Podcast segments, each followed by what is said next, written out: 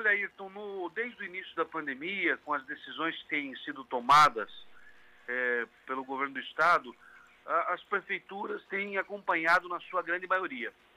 Claro que, pontualmente, uma ou outra prefeitura tem uma, uma medida um pouco mais restritiva, outras menos restritiva, mas, na grande maioria, as prefeituras têm acompanhado as decisões do governo do Estado. O que, que eu sempre falo para os nossos prefeitos? Que o governo do Estado, ele tem, eh, nós temos a obrigação de fazer decretos que são decretos guarda-chuva. Né? Nossa obrigação é olhar a floresta como um todo. Eu não posso eh, olhar uma árvore eh, de cada região, porque cada cidade tem a sua particularidade. e não tem como fazer um decreto que atenda uma cidade de 5 mil habitantes e uma cidade de 350, 400 mil habitantes, por exemplo, como Foz do Iguaçu, porque são realidades diferentes, né? É, se pega uma cidade pequena, não tem transporte coletivo, é, o comércio não é tão intenso como é numa cidade maior. Então, é o que a gente faz? A gente to, eu tomo algumas medidas, até, claro que embasado pela Secretaria de Saúde, pelos nossos técnicos, é, para fazer uma medida onde é, acabe atendendo os 399 municípios. E daí os prefeitos com as suas equipes, pode analisar se deve fazer um, um decreto um pouco mais restritivo ou se não ou, se, ou não se faz algo um pouco mais flexível. Qual que é a nossa, o nosso desafio? É o momento. O momento é muito duro. É, nós temos essa, essa cepa, que foi aquela cepa que atingiu a gente em fevereiro, que é a, a, a, a cepa amazonense, a chamada P1, e essa cepa ela é muito, é, é, é, ela é muito rápida na sua proliferação. Então ela é quatro vezes mais forte e mais rápida é, daquela que nós tivemos no ano passado. Aquele, aquele, aquela pandemia do ano passado não tem nada a ver com essa pandemia. Essa é muito, infelizmente, ela é muito mais rápida na transmissão. Hum. E o que acontece? Ela está pegando ainda mais os jovens. E os jovens ficam mais tempo dentro da UTI. O prazo médio é, no ano passado de uma pessoa ficar na UTI era de 14 a 15 dias. Hoje nós temos casos de 21, 28 dias até um mês é, de pessoas ficando na UTI. Então isso faz com que a rotatividade da, da nossa UTI ela diminua. Por isso que muitas vezes acaba tendo algumas pessoas que ficam na fila de espera porque ah, existe um prazo mais longo para a pessoa sair da UTI. Governador, é, nesse momento que nós estamos agora, independente das questões comportamentais das nossas autoridades, deve haver um processo integrado de gestão. Como está esta participação do governo federal com relação a dois campos? O campo da saúde, investimentos que são necessários, e também o campo da economia com suporte para que os estados possam é, ter a garantia de suportar os seus pequenos, médios empreendedores. Veja, por parte do, do, do, na área da saúde, o Ministério da Saúde, desde o início, tem é, sido assim, eu não posso é, reclamar do Ministério da Saúde, independente do ministro, tá?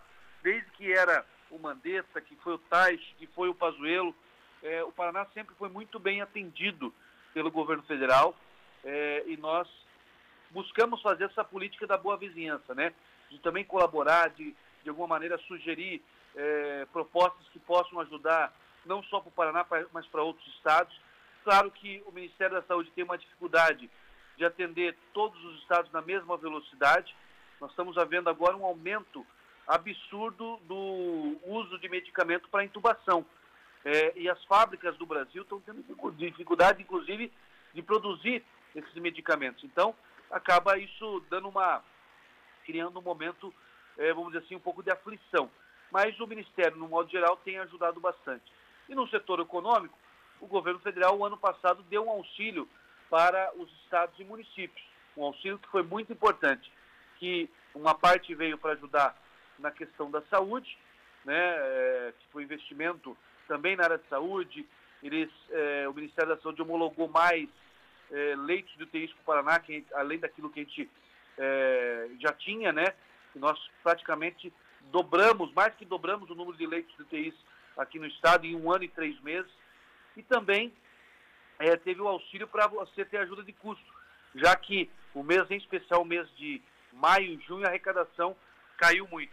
Então, é, o ano passado teve esse auxílio, esse ano não teve, mas na verdade a economia do Paraná começou a dar uma reagida. Desde mais ou menos outubro do ano passado, a gente sentiu que a economia do Paraná começou a reagir bem. Tanto é que nós fechamos o ano passado com 62 mil empregos gerados no estado, nós somos é, é, nós ficamos entre os três estados que mais geraram emprego no Brasil. E esse ano, é, Ayrton, nós começamos já até o mês de abril, nós fechamos 80 mil novos empregos, que é um número fantástico se você é, olhar a realidade desse momento de enfrentamento da pandemia.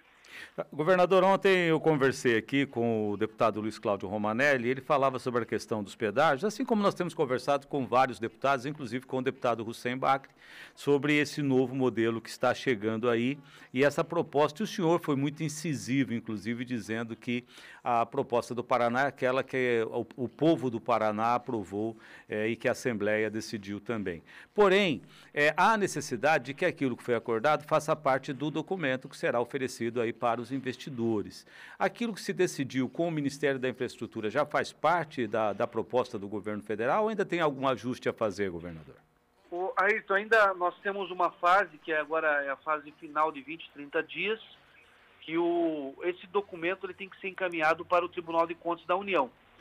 O Tribunal de Contas da União é quem vai fazer a análise técnica dos levantamentos das informações, é, para que a gente possa, depois liberado pelo Tribunal de Contas, é, esse documento possa ser encaminhado e automaticamente acontecer é, o leilão na Bolsa de Valores.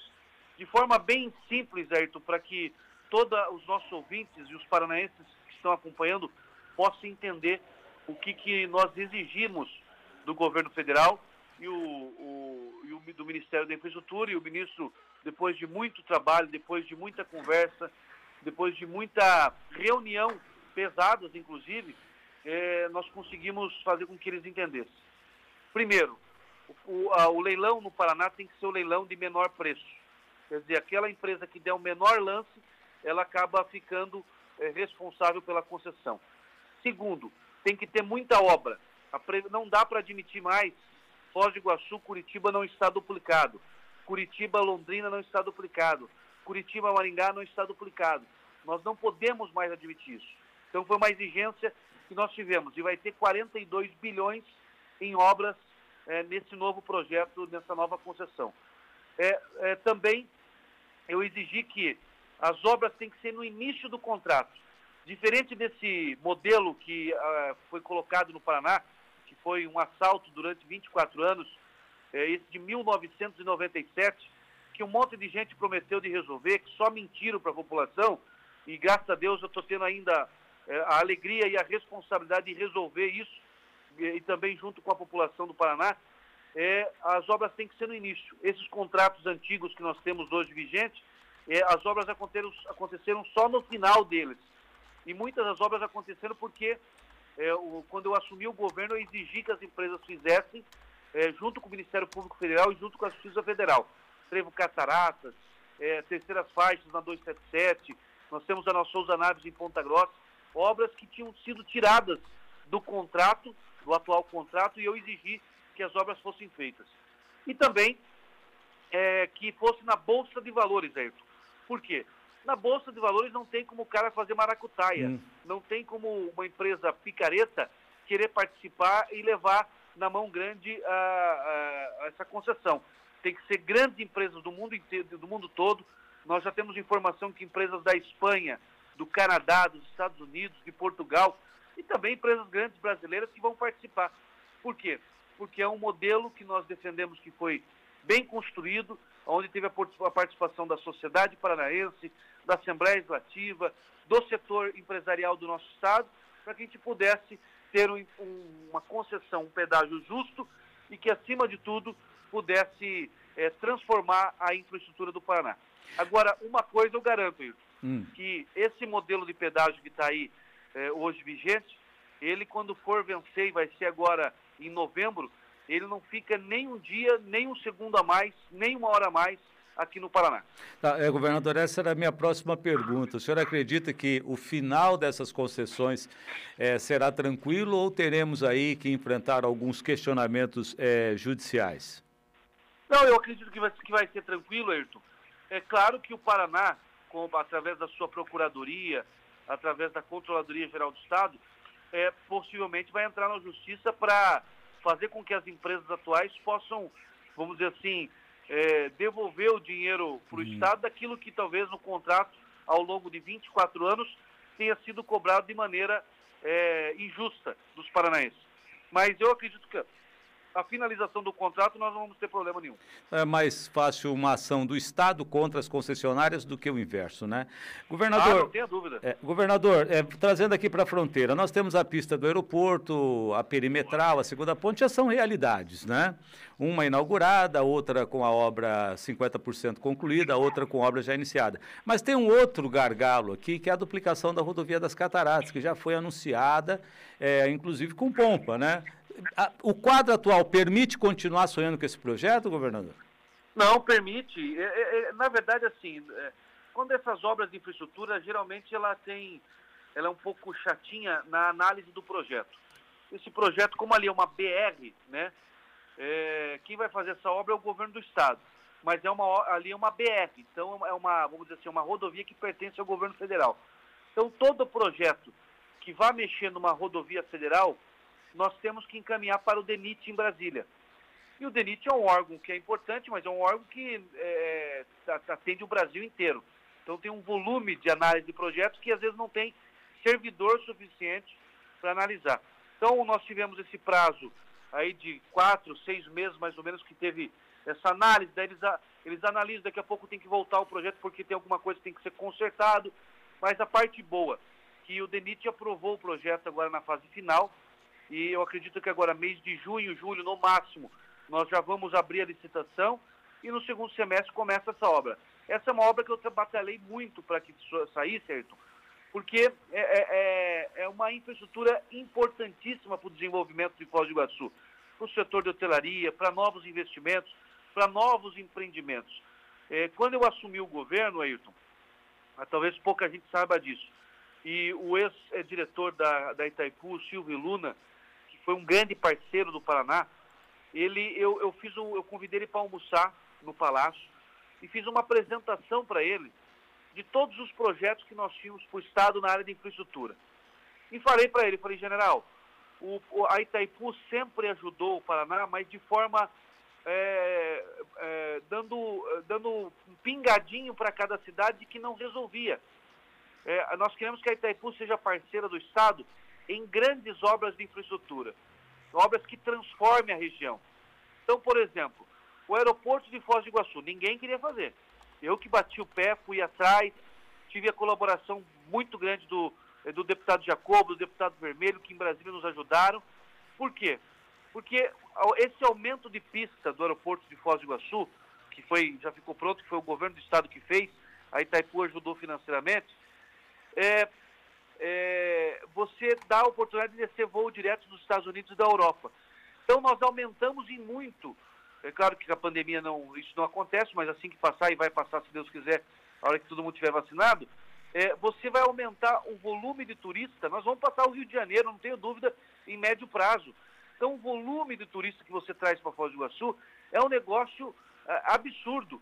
Então essa, essa obra era, era muito estratégica para desenvolver o turismo. Outra obra estratégica é, para a questão de logística era a ponte, que agora está acontecendo. Há 50 anos se falava dessa ponte. Nós tiramos do papel também, o governo do estado está fazendo essa obra e a Itaipu financiando. Nós temos a perimetral leste, nós temos agora a rodovia das Cataratas que nós vamos licitar agora nesse mês de junho e julho. Então, o volume de obras que tem em Foz do Iguaçu, e todas elas, Ayrton, hum. obras que transformam e obras que prometiam há mais de 20, 30 anos. Nós, em dois anos, tiramos do papel. Tá. Governador, é, é, um, outro, um outro ponto que chama atenção, aí falamos de modal, de transporte, é o tão esperado ramal da Ferroeste para Foz do Iguaçu, que também já tem décadas aí que se fala sobre isso. É, isso uhum. faz parte da, da, do pro, projeto de infraestrutura do Paraná no seu governo? Faz parte, inclusive nós apresentamos semana passada para o ministro Tarcísio, é, e também estava eu, governador do Mato Grosso do Sul, é, junto com a sua a equipe do Mato Grosso do Sul, a equipe do Paraná, que é comandada pelo, pelo Luiz Fagundes, que coordena esse projeto, e também a equipe do ministro. A Ferroeste, nós né, estamos fazendo, é, são vários projetos necessários para colocar ela na Bolsa. Então nós fizemos, primeiro, o Estudo de Viabilidade Técnica e Ambiental, que é o IVTEA. Esse projeto, esse estudo fica pronto agora em junho, julho também, que é quem determina o traçado. E como é uma, é uma ferrovia que tão, são 1.250 quilômetros praticamente, ligando Maracaju até o Porto de Paranaguá, ela é uma rodovia que, que nós estamos eh, tendo cuidado de fazer ela de forma sustentável, porque ela passa por diversos parques ambientais, né, quilombo, quilombolas, é, é, aldeia indígena. Então, está sendo desviado e feito um traçado extremamente moderno para ter o menor impacto ambiental.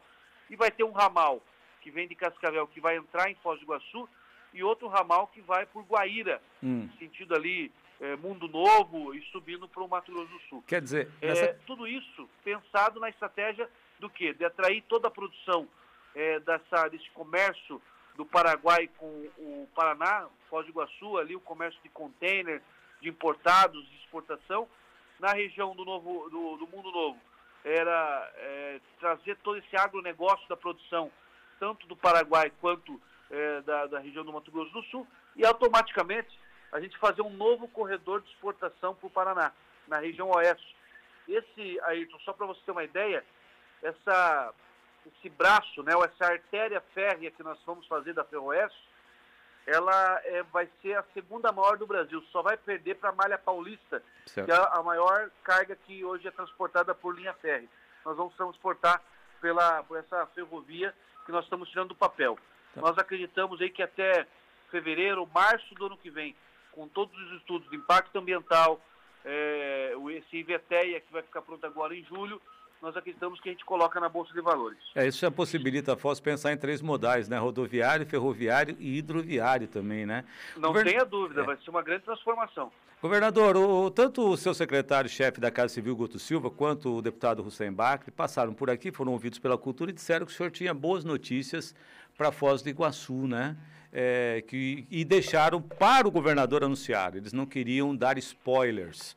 O que, que a gente pode esperar para os próximos dias aí, governador? Olha, é, eu assim, eu tenho um carinho imenso por Foz do Iguaçu. Acho que Foz do Iguaçu é a nossa, é a nossa joia, né? O cartão de visita uh, do Paraná para o mundo todo. E uh, ao longo de muitos anos, nos governos passados, ela não foi tratada da maneira que merecia. Então eu coloquei Foz do Iguaçu no nosso rol de prioridades de grandes investimentos, que é o que está acontecendo. Né? Como eu falei aqui do aeroporto, é, da rodovia, das é, rodovia Cataratas, tem também aí a questão da ponte, perimetral leste, tem investimento do condomínio do idoso, que é um projeto fantástico, que vai ficar pronto nos próximos dias. É, e agora nós estamos avançando é, também com a prefeitura em dois grandes projetos. Nós lançamos um projeto que é o maior programa habitacional é, do Brasil, se chama Casa Fácil. É, são 30 mil é, casas no Paraná que nós vamos, já começamos a liberar para os nossos municípios. E essa é uma novidade também que nós vamos liberar para Foz do Iguaçu um grande volume de investimento em casas, em habitação, vai chegar a 1.500 casas em Foz do Iguaçu já hum. esse ano para começar a construção. E, além disso, nós estamos também avançando com o prefeito para, na continuidade não na rodovia das Cataratas, mas na Avenida das Cataratas, também fazer um grande investimento ali para modernizar toda aquela avenida que vai até o centro da cidade.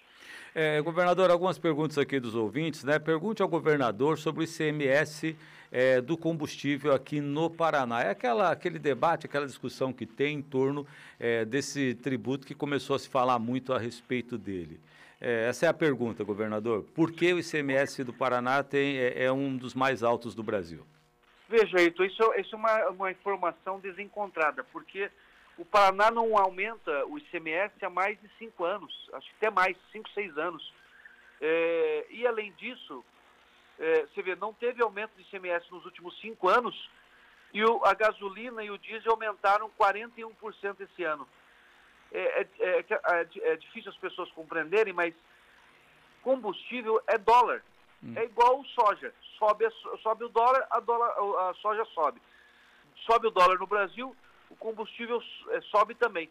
Você veja, o presidente tirou o PIS COFINS para fazer um teste de dois meses, o preço do combustível aumentou e ele tirou o imposto. Por quê? Porque é uma lógica. Sobe o dólar, sobe o combustível. E por que, que sobe o combustível? Porque o petróleo, o preço do petróleo é em dólar. no mundo todo. Quando é, é, o, o Brasil ele extrai o petróleo, nós temos petróleo, só que nós não temos refinaria suficiente para produzir a gasolina. Então a gente tira o petróleo, manda o petróleo para os Estados Unidos e para outros países, lá é refinado o petróleo brasileiro e nós importamos ele refinado. Então a gente paga duas vezes. A gente certo. paga para tirar o petróleo, como a gente não faz o refino aqui, manda para fora do país e a gente importa, importa em dólar. Então é difícil das pessoas compreenderem, mas é uma matemática bem, bem, bem simples, porque talvez ninguém também nunca explicou, mas é bem simples. Preço de combustível é dólar. Quando o dólar está alto, o, dólar, o combustível sobe. Quando o dólar é baixo, o combustível é baixo. O maior exemplo é esse. Governador, o, que, que resolve essa gangorra aí? É a reforma tributária ou é a vontade política de governador? É só a reforma tributária, Ayrton. Fora disso, nós não podemos enganar a população. Porque a reforma tributária você consegue é, organizar é, de forma. É, primeiro, simplificar o tributo, não só o estadual, mas também o municipal e o federal, que é muito complexo, e automaticamente você organizar a cadeia de arrecadação. Eu até sugeri para o presidente, na reunião que eu tive com ele sobre o pedágio, que a, a, a tributação do combustível não podia ser, no, não deveria ser no posto de combustível, tinha que ser na distribuidora. Porque na distribuidora você consegue, inclusive, combater a sonegação. Certo. É muito mais fácil você, é, é, você, investir, você fiscalizar 10 distribuidoras que tem no Brasil do que você fiscalizar um milhão de postos que tem no Brasil. Então, é, é a substituição tributária, né, governador? Exatamente. Tá. Então, assim, Ayrton, de forma muito simplista, e eu não posso mentir para a população, né? não, não, não é nem o meu perfil. É, é, preço de combustível é dólar. Tá. É, eu, o governo federal tirou o PIS com fins, faz 60 dias e o dólar aumentou. Tá. Então, está muito lógico que é o dólar que influencia o preço. Governador, a Solange pergunta que Foz, por ser fronteira, não deveria receber um quantitativo, quantitativo maior de vacina. Isso já está acontecendo, né, governador? Isso está acontecendo e, inclusive, nós estamos cobrando um quantitativo maior do governo federal, do Ministério da Saúde, para poder, justamente por ser fronteira Foz do Iguaçu, eh, a gente ampliar aí o volume de vacinados. Nós estamos recebendo hoje 390 mil doses é, no Paraná, que vai ser já distribuída para os municípios. E agora, o mês de junho, a programação do Ministério da Saúde, pelas informações que eu tive do ministro, é que terão aí 40 milhões de doses é, já confirmadas no, no, no, Brasil. Isso automaticamente vai aumentar bastante o volume de doses é, semanais que o Paraná também vai receber. Tá, governador, é, inclusive o senhor, é, o governo do estado incluiu Foz do Iguaçu para receber a vacina Pfizer, né? Foz do Iguaçu não Isso. estava incluída e foi Nós incluída. Nós colocamos a Pfizer, né? Já começou a ser distribuída. Ah. É, a Foz do Iguaçu se preparou é, através do, da Secretaria de Saúde do município e com aqueles, é, aqueles grandes freezers, né? Que tem que ser abaixo de 70 graus negativos, hum. porque a Pfizer tem uma temperatura muito baixa que ela tem que ter ah, e também tem um prazo de, quando você abre o frasco, ele tem cinco dias que ele pode ficar numa temperatura de 2 a 8 graus. Governador. Então, oi. Eu sei que eu já estou abusando, mas eu tenho aqui, o José Elias pergunta o seguinte: é, como o Estado pode auxiliar nessa disputa agora pela concessão do Parque Nacional, já que o modelo apresentado não atende o interesse público, ou pelo menos a fronteira? Né? O, é a questão da, da concessão da licitação do Parque Nacional, governador. Olha, pela informação que eu tenho, ainda o modelo nem está fechado ainda. É o, governo, é o ICMBio que está fazendo as audiências públicas. O governo federal vai colocar isso possivelmente final de novembro na Bolsa de Valores, mas eu não vi uma apresentação formal do modelo. Né? A, a, a, pelo contrário, eu, com a chefe do CMBio, que eu tive com ela há uns 30 dias atrás, junto com o general Ferreira, numa visita que eles fizeram em Curitiba aqui eh, no gabinete, ela falou que está em fase de audiência pública e não tem ainda um modelo fechado, porque tem que esperar a, a, a opinião e a participação da população sobre é, o novo modelo. Mas a informação que eu tenho é que vai ter, inclusive, mais atrativos do parque. A provisão é ter teleférico, ter aí é, aqueles passeios de, de para criança que é arborismo. É, então, assim, não, eu confesso que eu não sei detalhes desse, dessa informação. É, governador, eu, como a gente tem a transmissão também pela internet, tem uma pergunta aqui, né? Como é que está a questão da travessia em Guaratuba? Ó, saímos da fronteira, fomos lá para o litoral, né? Uhum. Olha, esse é outro desafio que nós estamos fazendo, Ayrton. Nós contratamos o projeto Veja, tudo que envolve área que tem é, a questão ambiental muito forte, rigorosa, os projetos são mais demorados.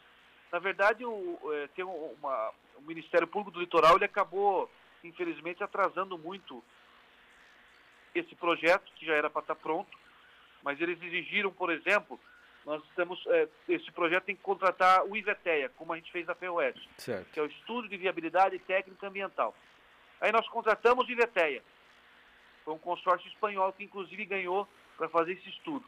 Aí, quando estava pronto o IVETEC, a gente já poderia fazer o projeto executivo para licitar a obra, o Ministério Público exigiu que a gente fizesse o IARIMA.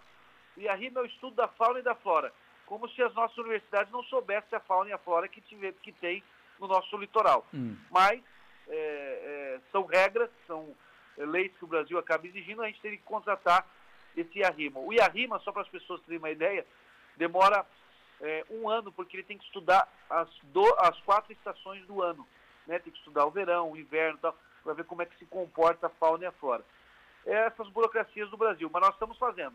Tá. Já contratamos o IVETEA, já está pronto, contratamos agora o projeto, é, o IARIMA, e vamos contratar já o projeto básico desse, dessa, dessa, é, dessa ponte, desse, dessa ponte importante. E já estamos lançando agora, que é um outro projeto gigante para o nosso litoral. Esse mês agora estamos licitando é, a engorda da praia, hum. Matinhos, que vai dar um outro, é, uma outra roupagem ali para a nossa praia de Matinhos, que vai pegar 8 quilômetros aproximadamente de orla, onde vai diminuir as ressacas e automaticamente vai deixar um lugar muito mais bonito, atrativo para os nossos turistas. É, a, a ex-vereadora e, e, hoteleira Nancy Andreola, Rafael Andreola, diz aqui o seguinte: precisamos de um hospital infantil urgente, governador. Qual a resposta para ela, governador? Olha, nós temos que fazer um planejamento em cima disso. Hoje todo o nosso foco de investimento é para o Covid. Nós vamos gastar aí esse ano um bilhão de reais na saúde a mais do que o Estado gastava normalmente sem pandemia. Então, claro que eu acho que Foz do Iguaçu merece, mas eu não posso, nesse momento, fazer um compromisso sem ter esse dinheiro para começar essa obra, né? Até porque tem que fazer o projeto primeiro. Mas eu acho que é válido a gente estudar, fazer um projeto para pensar assim, Foz do Iguaçu merece. Mas nesse ano, o nosso, a nossa dedicação é o combate à Covid. É, Para encerrar, governador, aliás, agradecendo a sua gentileza de nos atender, uma pergunta que sobre retorno de aulas presenciais no estado do Paraná. Como é que fica agora, inclusive com o seu novo decreto? Olha, está retornando, né? Existe o retorno que já, já aconteceu já há 15 dias atrás, foram 200 escolas. Essa semana nós tivemos mais 600 escolas voltando, claro que no modelo híbrido, né? Sempre com cuidado, com todos os cuidados que deve ter, com é, menos aluno na sala de aula, é, enfim. Mas é importante esse retorno para os alunos, porque já estamos falando aí de mais de um ano fora da sala de aula. Os alunos precisam desse ambiente escolar. É, nós estamos detectando, inclusive, é, nesse retorno que é, a, não teve pouco, poucas pessoas infectadas e quando é infectada é no ambiente familiar, não é dentro da escola. Então a, a gente tem conseguido voltar de forma gradativa, com toda a responsabilidade e com todos os cuidados que é preciso. Mas é importante a gente voltar de forma gradativa.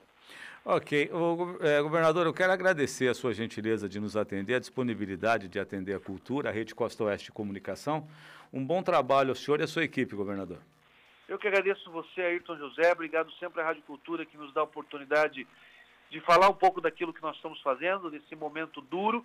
Mas, ao mesmo tempo, eu quero agradecer aos ouvintes e também à Rádio Cultura, à imprensa, que nos ajudou. Essa vitória do pedágio, que nós, todos nós lutamos, que eu tive a honra de encabeçar, de ir lá em Brasília lutar, conseguir eh, arrancar um modelo diferente de todos os estados do Brasil.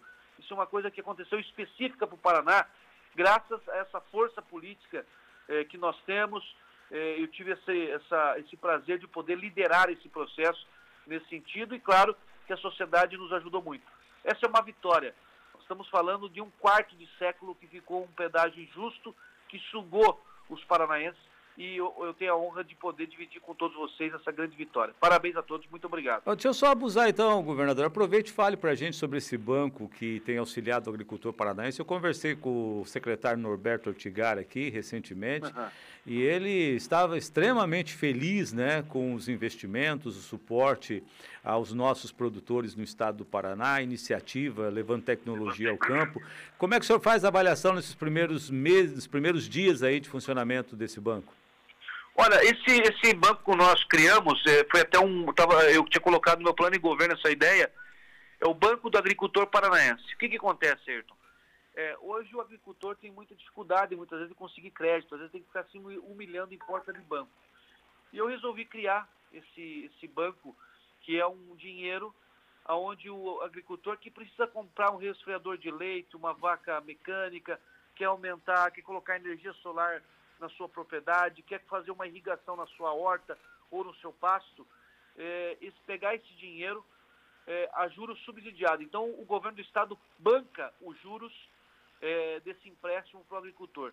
Então, fica bem barato para ele conseguir esse dinheiro. Ele tem carência de um até dois anos para começar a pagar e automaticamente ele consegue ir transformando o seu sítio, a sua chácara, numa agroindústria, que esse é o perfil do nosso estado. E além disso, nós temos um dinheiro também para, para as micro e pequenas cooperativas do Paraná. O Paraná tem mais de 200 micro e pequenas cooperativas, que gera muito emprego, que gera muita renda para as, para as famílias do campo. E agora, é, nós temos esse Banco do Agricultor Paranaense, onde a pessoa pode pegar esse empréstimo e automaticamente não pagar o juro é, em alguns produtos, ou quando paga um jurinho tipo assim de 1% ao ano, que é, praticamente a gente fala que é um dinheiro de graça quando é, quando é, é um, um, um, dizer aí, vamos dizer assim, financeiro, né? E além disso, Ayrton, uma notícia fantástica que vai acontecer agora, amanhã, na quinta-feira, é que o Paraná, depois de 50 anos, vai ficar área livre de febre aftosa sem vacinação. Que essa é a maior conquista para o agronegócio é, paranaense. É, e por quê? Porque 65% do mundo como Japão, Coreia do Sul, México, não compravam é, é, frango, porco da gente aqui do Paraná, porque a gente vacinava o nosso gado de febre aftosa. E agora na França, quinta-feira, o Paraná vai, vai ser homologado como estado livre de febre aftosa. Depois de 50 anos, foi quando o Paraná começou a fazer esse trabalho. E agora é mais uma conquista emblemática para o nosso estado e em especial para o nosso agronegócio. Agora sim, governador, prometo que eu libero o senhor. Obrigado, bom Não, dia. Maravilha. Obrigado, Eito. Bom dia para todos. Obrigado.